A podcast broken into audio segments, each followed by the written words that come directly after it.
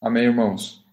Amém. E continuando o nosso culto, eu queria trazer uma meditação no nosso coração dessa noite. E queria convidar você a abrir a sua Bíblia é, no livro de Filipenses, capítulo 3. Filipenses, capítulo 3, do versículo 7 até o versículo 15. Filipenses 3, do 7 ao 15. E eu tenho certeza de que Deus está aqui. E eu tenho certeza de que Deus está aí. Amém? Eu estou vendo aqui Marino. Deus está aí na sua casa. Pessoal, Deus quer falar com a gente essa noite. E na oração que o Gilmar fez, ele, ele já citou aí o texto dessa palavra, dessa noite, e eu tenho certeza de que isso não é nenhuma coincidência, não, é porque o Senhor tem uma palavra para nós hoje. Então, Filipenses capítulo 3, a partir do versículo 7, eu quero ler, você acompanhe na sua Bíblia. É, mas o que para mim era ganho, reputei por perda, por Cristo. E na verdade tenho também por perda todas as coisas, pela excelência do conhecimento de Cristo Jesus, meu Senhor, pelo qual sofri a perda de todas essas coisas e as considero como escória, para que possa ganhar a Cristo e seja achado nele, não tendo a minha justiça que vem da lei, mas a que vem pela fé em Cristo, a saber, a justiça que vem de Deus pela fé, para conhecê-lo e a virtude da sua ressurreição e à comunicação de suas aflições, sendo feito conforme a sua morte, para ver se de alguma maneira posso chegar à ressurreição dentre os mortos. Não que já a tenha alcançado ou que seja perfeito, mas prossigo para alcançar aquilo para o que fui também preso por Cristo Jesus. Irmãos, quanto a mim, não julgo que o haja alcançado mas uma coisa faço: esquecendo-me das coisas que atrás ficam e avançando para as que estão diante de mim, prossigo para o alvo, pelo prêmio da soberana vocação de Deus em Cristo Jesus. Todos, pois que somos perfeitos, tenhamos este sentimento. E se porventura pensais de outro modo, também isto Deus vos esclarecerá eu queria frisar esse versículo 14, que diz: prossigo para o alvo, para o prêmio da soberana vocação de Deus em Cristo Jesus. Amém? Nós temos um alvo. Amém? Eu queria que você pensasse nisso. Nós temos um alvo. O nosso alvo, como Gilmar acabou de mencionar na oração dele, nosso alvo é Cristo. O grande e eterno propósito de Deus para nós, o grande propósito de Deus Pai para nós é nos fazer parecidos com Jesus. Então, o nosso alvo é sempre o Senhor, é sempre Cristo. E, e esse padrão e esse alvo, ele é um tanto elevado. E eu penso que no decorrer da nossa caminhada, muitas vezes, a gente.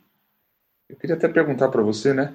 Algum momento da sua caminhada com Jesus, a gente até passou por alguns momentos de em que a fé, a nossa fé, ela, ela, ela dá uma balançada, não no sentido de a gente se desviar, mas no sentido de a gente se sentir muitas vezes inapto, inadequado, e a gente olha para a palavra do Senhor e olha para aquilo que a Bíblia fala, e a gente fica muitas vezes pensando: será que eu consigo atingir esse alvo? Paulo fala aqui para para a gente que não que eu já tenha alcançado. Paulo fala que ele não tinha alcançado esse alvo ainda, mas ele diz: uma coisa eu faço, eu esqueço das coisas que ficaram para trás e prossigo para o alvo, prossigo para o alvo, caminho para o alvo, né? Mas muitas vezes, e eu já me fiz essa pergunta algumas vezes, talvez alguns irmãos já fizeram essa pergunta: será que eu, eu vou ser, será que eu sou o esposo, por exemplo, que a Bíblia diz que eu preciso ser? Será que eu sou o marido que a Bíblia diz que eu tenho que ser? Quando a gente olha lá para Efésios, será que as mulheres aí, será que eu sou a esposa que a Bíblia diz que eu sou? Será que eu sou o pai? Será que eu sou a mãe que Deus quer que eu seja? E às vezes fica algumas indagações porque a gente olha para a palavra do Senhor e tantas vezes, irmãos, a gente se pega fazendo algumas coisas diferentes do que a Bíblia diz, a gente se esforça e muitas vezes a, a, o erro nos persegue e a gente fica triste muitas vezes na nossa caminhada. E eu meditando na semana passada sobre esse texto, eu já tinha falado sobre esse texto há uns dois, três domingos atrás, se vocês se lembram. E eu me deparei com esse texto de novo, porque aqui Paulo, o maior dos apóstolos, ele nos dá algumas credenciais dele e depois ele fala é, é, da, da luta dele, da luta cristã dele, da luta para se chegar nesse alvo, da luta para se viver na altura desse padrão que Deus exige da gente, que Deus quer de nós como seus filhos, né? E eu me peguei de novo nesse texto e, e, essa palavra é uma, é uma mescla de uma palavra que eu, que eu trouxe para a igreja em fevereiro de 2018. Eu tenho aqui nas minhas anotações e fui buscar nas minhas anotações. Essa palavra é de, é de alguns anos atrás e, e eu me deparei de novo com esse, com esse texto. E quando a gente olha para o tamanho desse padrão, a gente olha para o tamanho desse alvo, olha para o tamanho desse padrão que Deus quer de nós, muitas vezes a gente fica a gente tem duas reações. Né? Primeiro, a gente acha que, o, que esse alvo, esse padrão é, é, inatingível, que ele é grande demais, né? que a gente não consegue. E, e aí, se a gente pensa assim, a gente. É, é, é a, o resultado é: vamos viver do jeito que a gente está, vamos viver do jeito que eu estou hoje, né? já que eu não consigo atingir o máximo que eu gostaria, e a gente, talvez a gente olha para alguns homens de Deus eu sei que todos vocês e eu também tenho alguns referenciais, né, na minha caminhada cristã, de homens de Deus, e eu olho para esses homens e eu fico me comparando muitas vezes, sabe, e dizer, puxa, como eu gostaria de ser igual a tal pessoa, como eu gostaria de ser, de ter a fé que tal pessoa tem, né? E e às vezes a gente acaba se contentando no lugar onde a gente está, porque a gente acha que o padrão é tão alto e a gente não consegue alcançar.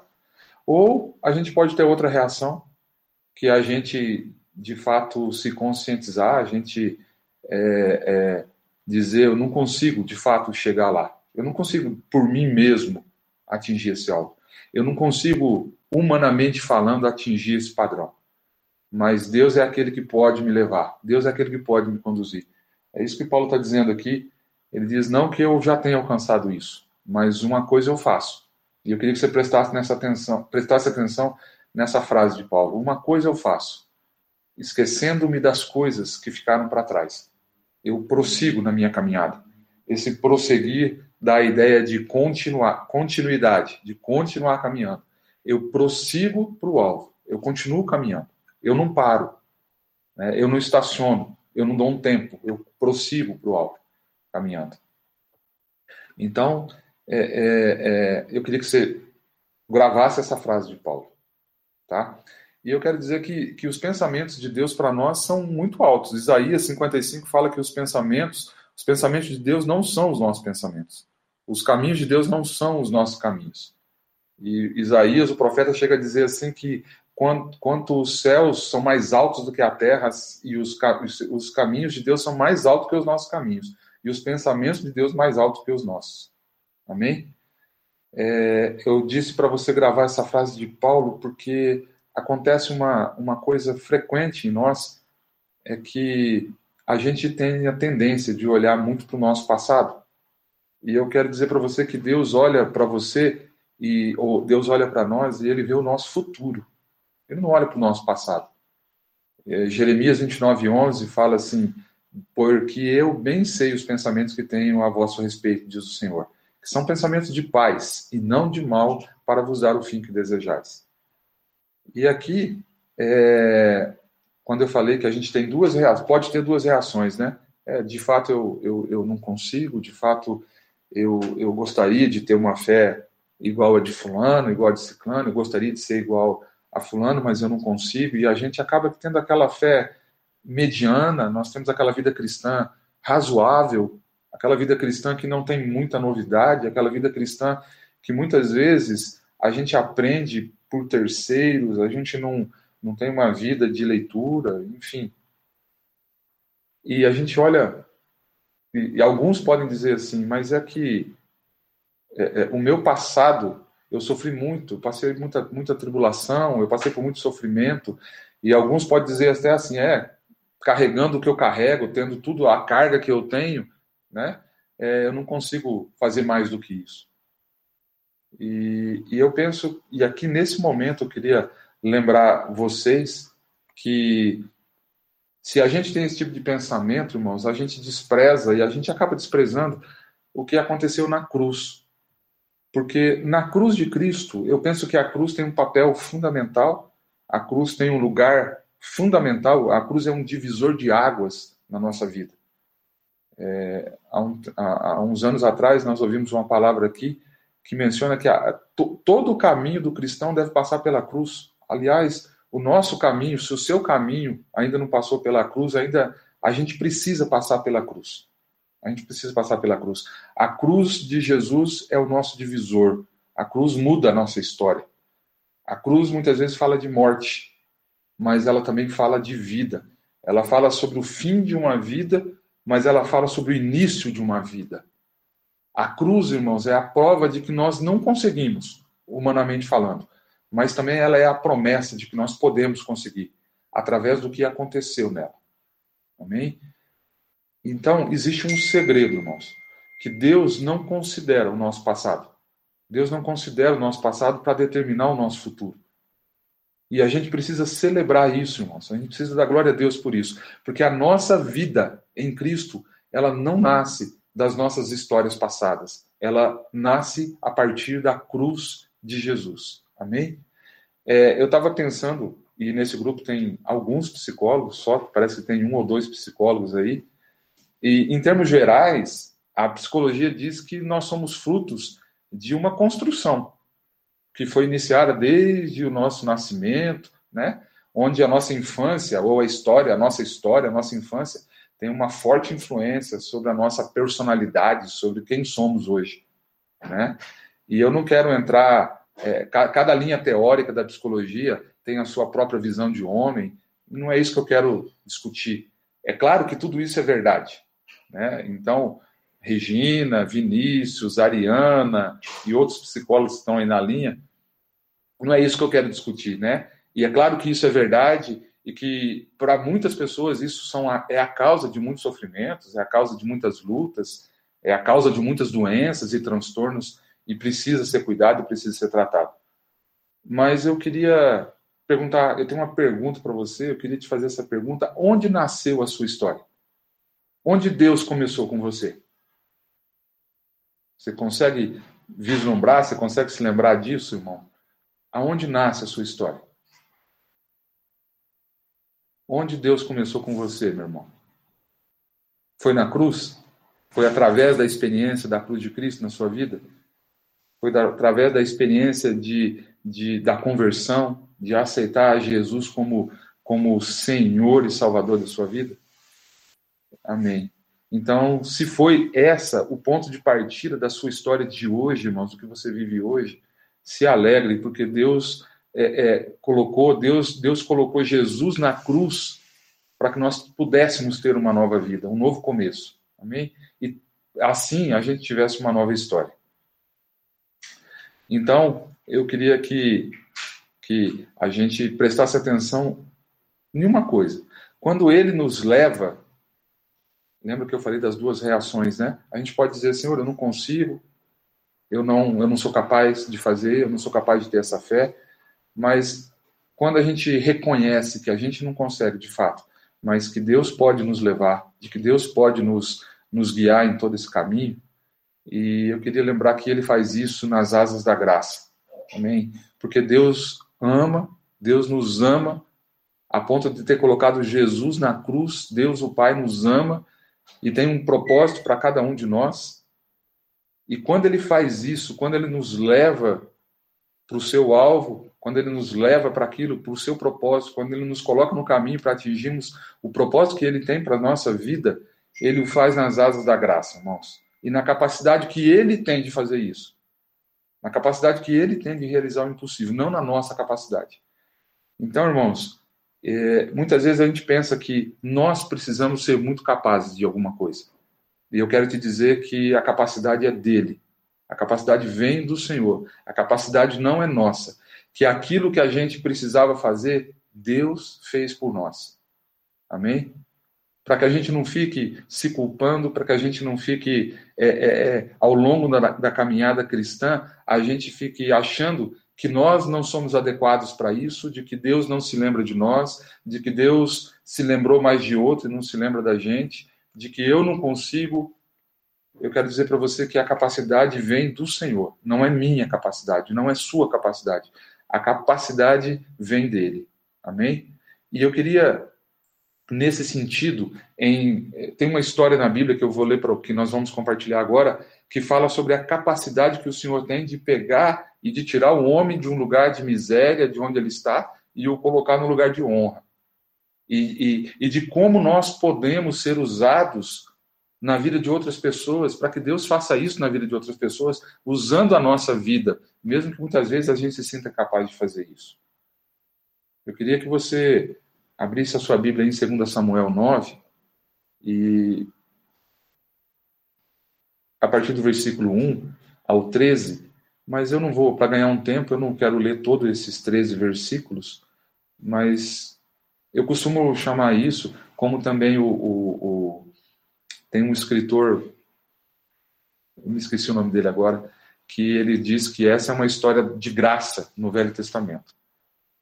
Essa, essa história é registrada em 2 Samuel 9, do 1 ao 13, que é a história desse menino chamado Mefibosete.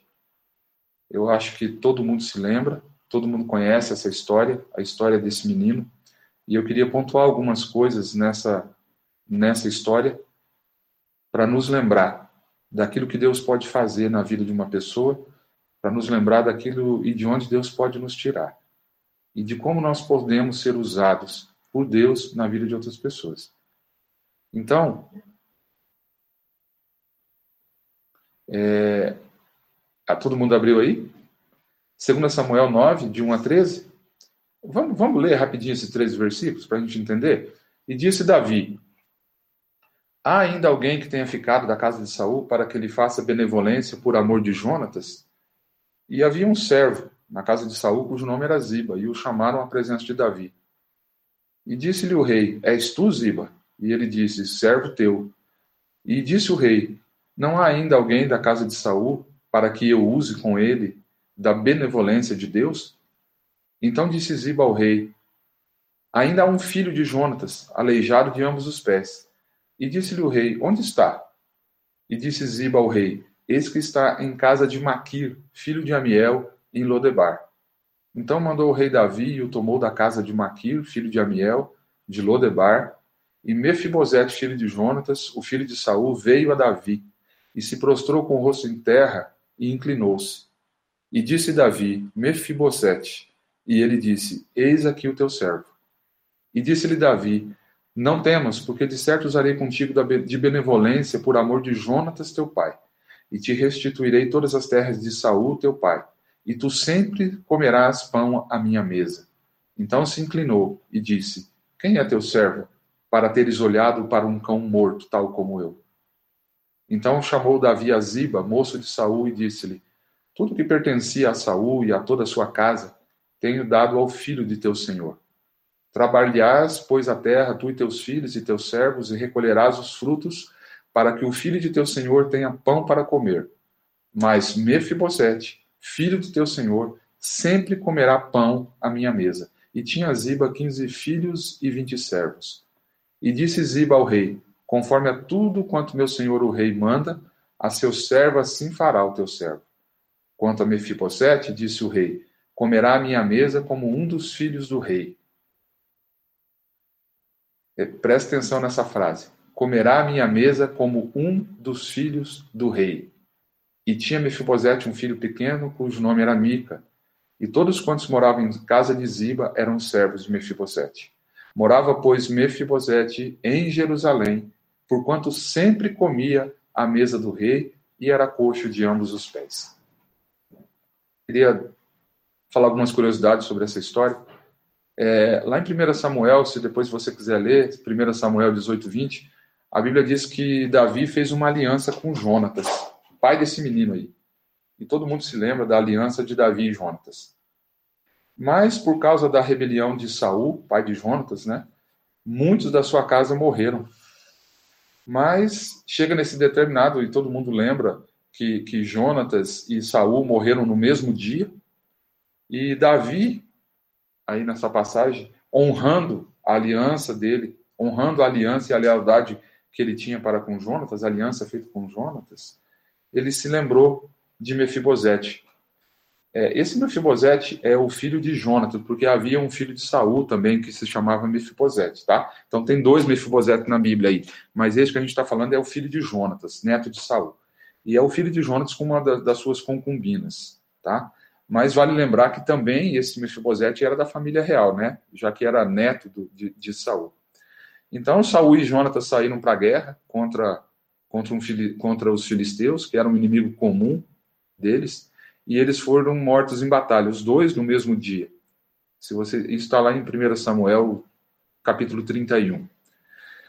Imagina, o, o rei e Jonatas, é, que era pai de Mefibosete, moravam, é, morreram no mesmo dia. E aí a, a, a babá que cuidava desse menino, né, a ama, ou a babá que cuidava desse menino, recebeu a notícia de que os dois estavam mortos e ela empreende uma fuga com essa criança. É, vale lembrar aqui, irmãos, que, que assim, quando a gente fica pensando por que, que essa babá fugiu, por que, que ela pegou esse menino e, e, e empreendeu essa fuga?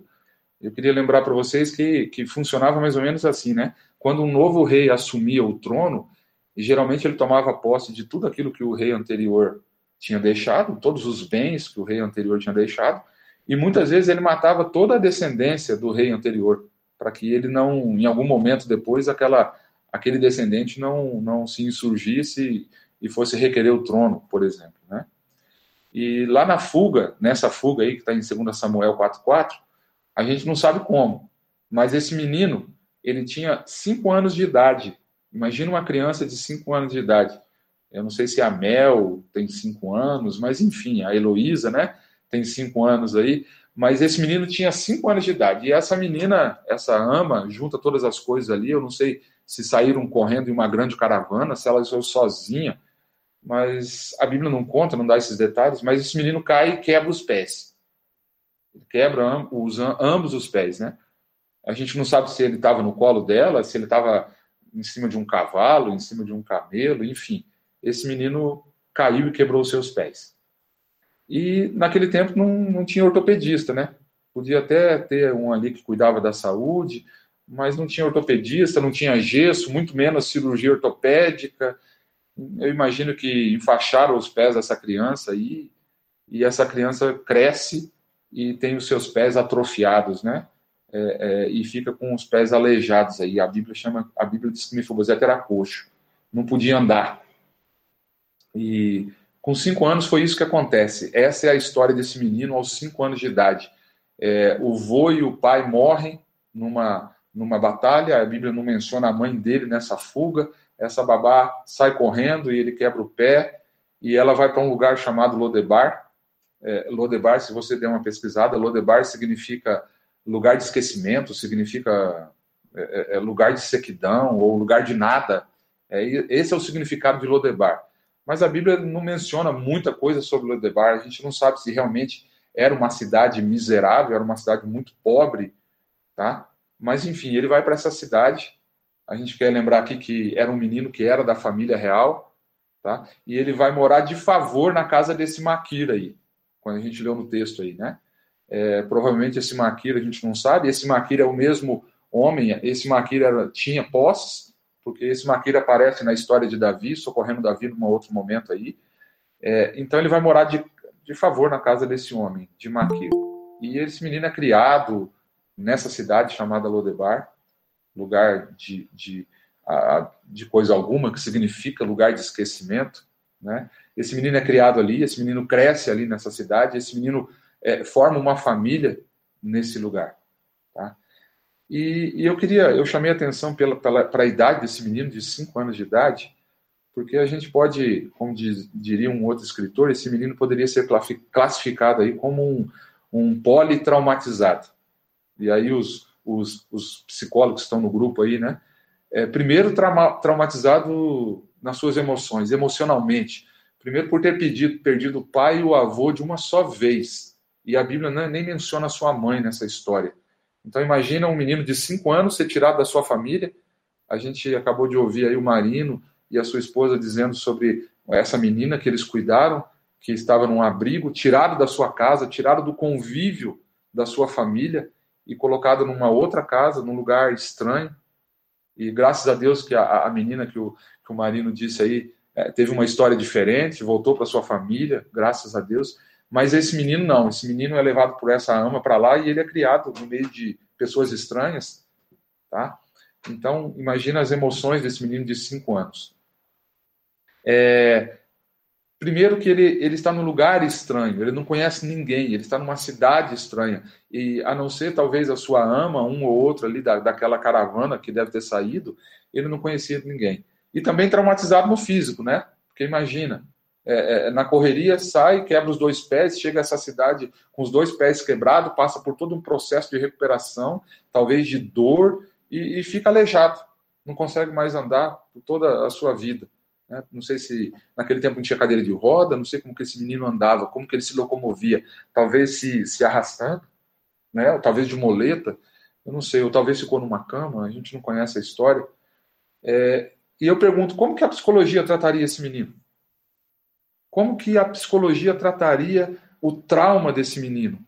Como que a gente trataria a história desse menino se ele chegasse talvez num consultório ou na sua casa pedindo ajuda e pedindo para ser tratado? Como, de onde a gente partiria?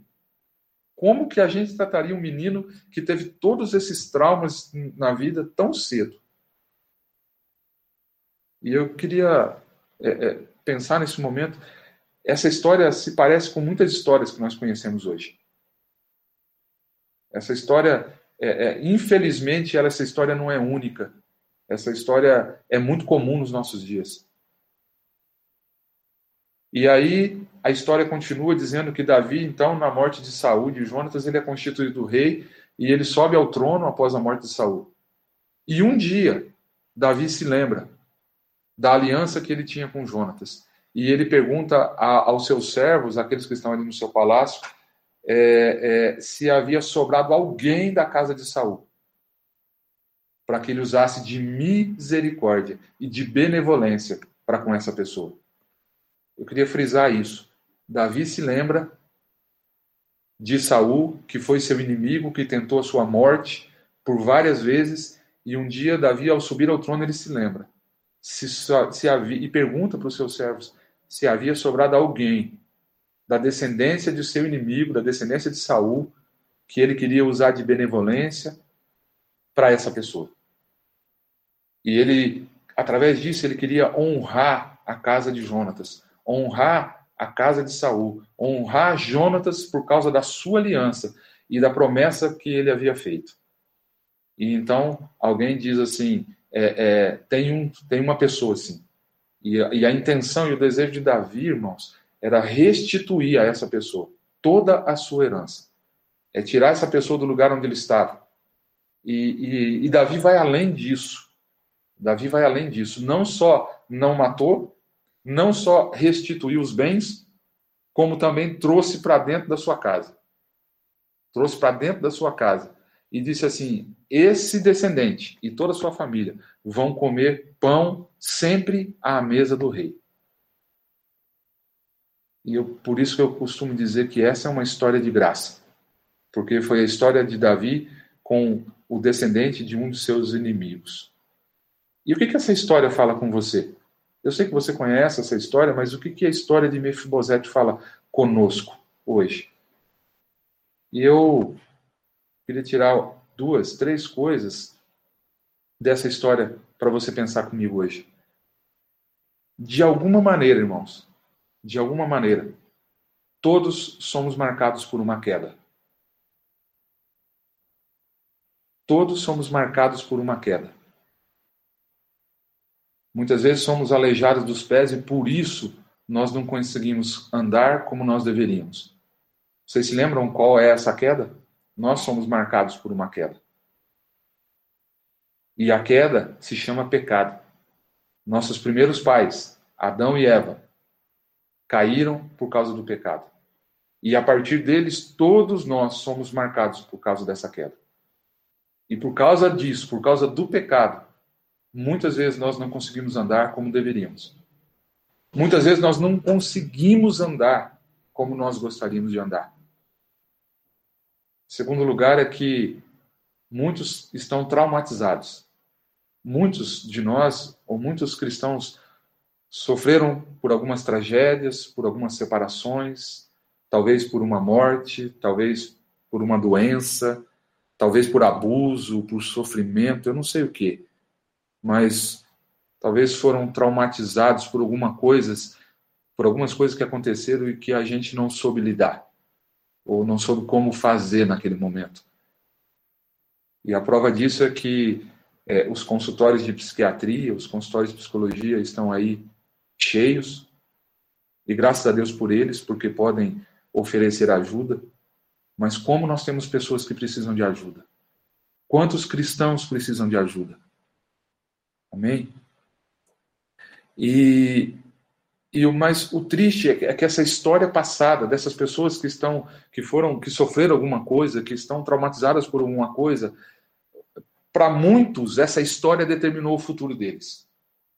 E por isso não conseguem caminhar, e por, por isso as pessoas estão desanimadas, muitos estão buscando, talvez, é, é, é, em tantas religiões, muitos perdem a razão de viver, uns, uns caem em depressão, os, as doenças mentais estão aí para provar isso, muitos estão depressivos, muitos tentam o suicídio, muitos se tornam pessoas amargas, pessoas tristes, né? ansiosas e, e desenvolvem doenças por causa dessas histórias, por causa desses traumas vividos ou passados. Mas eu quero lembrar uma coisa para vocês. Assim como assim como Davi tinha uma aliança com Jonatas, existe uma outra aliança. E eu quero lembrar vocês que essa é a aliança que faz com que eu e você estejamos aqui hoje. Você que está sentado aí na sua casa, me ouvindo, se você puder dar um glória a Deus por isso, porque é essa aliança que nos faz chegar até aqui. E sabe qual é a aliança? É a aliança de Deus Pai com Jesus. Amém? A aliança entre o Pai e o Filho. E sabe qual foi essa aliança? Que o Pai desejou trazer de volta a sua família para si, que havia perdido para o pecado. E o Pai, nesse desejo imenso por amar a mim e a você, o pai queria ter essa família de volta. Por isso que a gente diz que o grande propósito e eterno propósito de Deus é ter uma família de muitos filhos parecidos com Jesus. E nesse propósito, o filho se compromete a morrer por ele. O filho se compromete a morrer por esse propósito eterno. E o pai, nessa aliança, se compromete com o filho, então, em trazer à sua mesa a todos aqueles que a creem e acreditarem no sacrifício do seu filho. Essa é a aliança de Deus com o seu filho. De que o filho morreria por nós, por mim e por você, para que se cumprisse o propósito eterno de Deus, de ter de volta a sua família perto de si. Que o pecado um dia tirou dele e o pai se comprometeu a trazer para a sua mesa todos aqueles que crescem no sacrifício de Jesus. Amém? E aqui eu quero dizer para você que tem uma, uma parte que me chama a atenção, que Davi chama Mefibosete para comer a sua mesa. E eu fiquei imaginando qual que é o significado disso. Qual é o significado disso? Irmãos, quem você leva para comer a sua mesa? Quem você coloca dentro de casa para comer a sua mesa? Quem se assenta na sua mesa? Eu quero, eu quero dizer que aqueles que se sentam à mesa da minha casa, ou eu posso, eu entendo que talvez da sua seja assim também, são aqueles, aquelas pessoas que são íntimas, aquelas pessoas que são amigas, aquelas pessoas que compartilham ali da, da, da comunhão, da sua família. São essas pessoas que a gente chama para sentar à mesa, para comer com você. E interessante é que Davi chama esse menino para comer a sua mesa para sempre. Ele diz assim: a partir de agora, esse menino vai comer a minha mesa. E, e eu quero que você imagine aí na sua. Imagine essa cena, tá? Na sua cabeça. Imagine essa cena.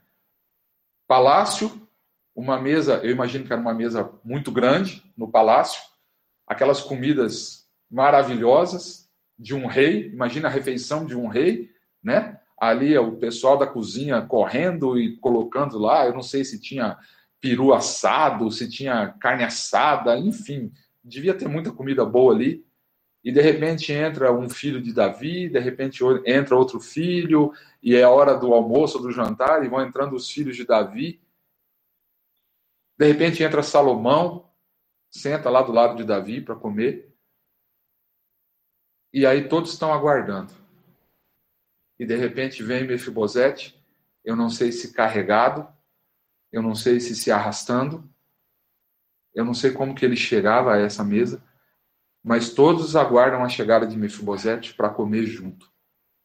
E essa cena me fica na cabeça de que ele não tinha ele não tinha o porte que tinha os, o porte dos filhos de Davi, a gente sabe que Saul foi um homem, o, o rei mais inteligente, Absalão mais bonito, os outros filhos de Davi eram guerreiros, lutavam nas suas guerras. Então eu imagino que eram rapazes, eram homens, eram mulheres muito bonitos, de grande porte, enfim. Mefibosete não se encaixava naquela cena. Mas eis que ele estava ali, porque Davi honrou uma aliança que ele tinha com seu pai e o trouxe para sua mesa. E aqui o papel da mesa, ele tem um papel assim, é, é, não é a, a, mesa tem um papel na Bíblia muitas vezes é, é, é, de comunhão, de acolhimento. E eu queria só falar um pouquinho sobre essa essa peça da mobília aí da nossa casa, a, a mesa. Ela tem um significado especial na palavra. A mesa sempre falou de lugar de comunhão. A mesa sempre falou lugar de abundância, de, de aliança, de reconciliação, de intimidade. Vale lembrar que a mesa foi um dos, uma das mobílias que Deus ordenou que Moisés fizesse para que ela pudesse, pudesse é, é, estar no tabernáculo. Né? A mesa, onde estava o pão da proposição, ficava em cima dessa mesa de ouro. Lá no Salmo 23, o mesmo Davi escreve assim: ó, Preparas uma mesa perante mim na presença dos meus inimigos. Esse mesmo Davi escreve no Salmo 128, versículo 3, ele coloca assim: A tua mulher será como uma videira frutífera aos lados da tua casa, e os teus filhos como plantas de oliveira à roda da tua mesa. Jesus utilizou a mesa muitas vezes. Na ceia, foi ao redor de uma mesa que, que Jesus ensinou aqueles homens, aqueles doze homens que ele escolheu para dar continuidade ao seu ministério, foi ao redor de uma mesa que ele ensinou muitas vezes, foi ao redor da, que ele transformou a vida daqueles 12 homens com histórias diferentes, com vivências diferentes, com traumas diferentes. Foi ao redor de uma mesa que ele fez isso. Foi nesse lugar, ao redor de uma mesa, que Jesus é, se assentava sempre com os pecadores, né, para comer era ao redor da mesa, por exemplo, que, que Jesus teve os pés ungidos por aquela mulher. Que ele disse para ela assim, e ele ensinou para aquela mulher: só, só quem sabe o quanto foi perdoado consegue expressar um coração mais grato ao Senhor, um coração de adorador ao Senhor. Lá em Lucas 7,37. Foi ao redor de uma mesa, e eu volto a dizer, que Jesus anunciou quem o trairia.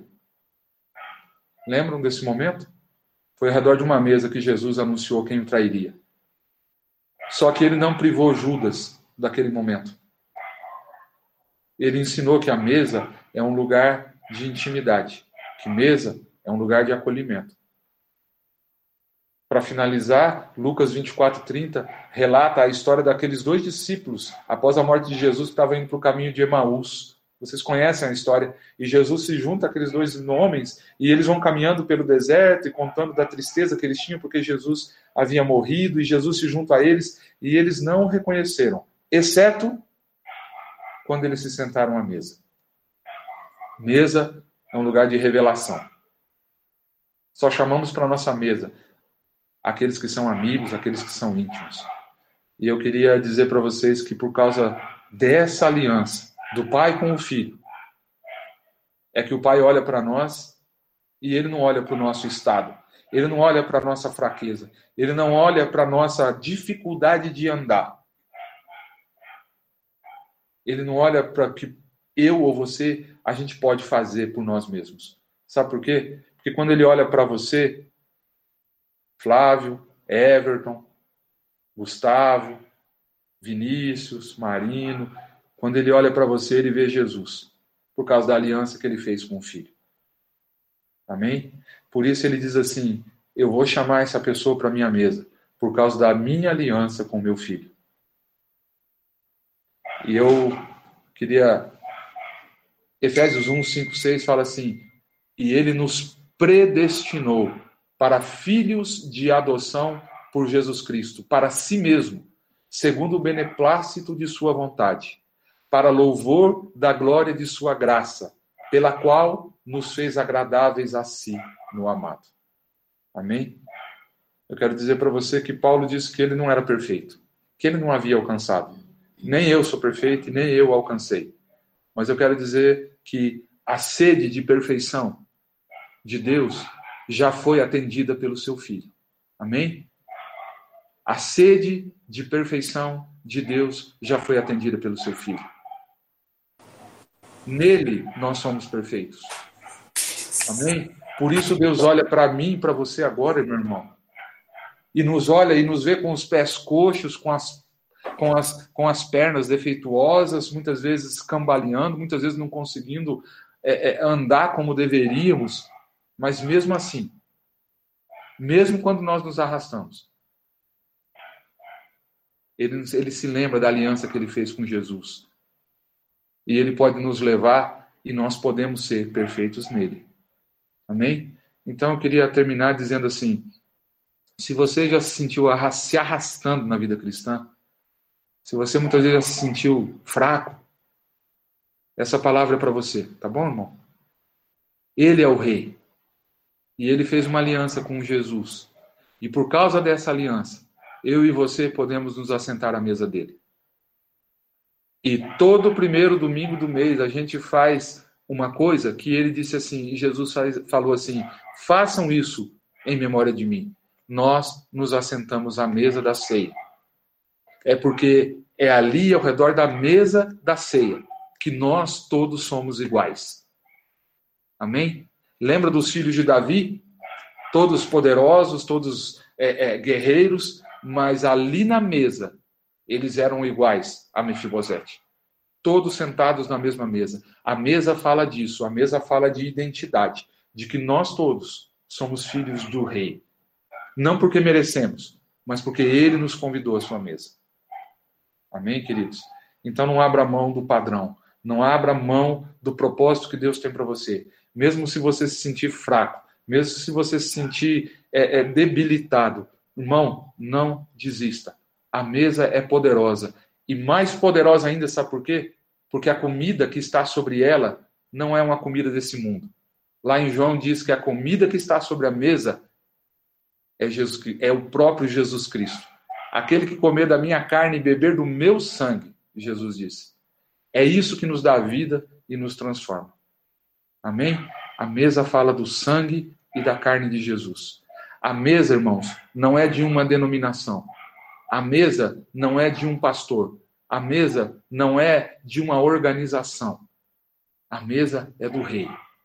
Amém? Foi ele que a estabeleceu. E foi para ela que ele nos chamou, por causa da aliança de Jesus. E por isso você pode sentar à mesa e comer com o rei todos os dias.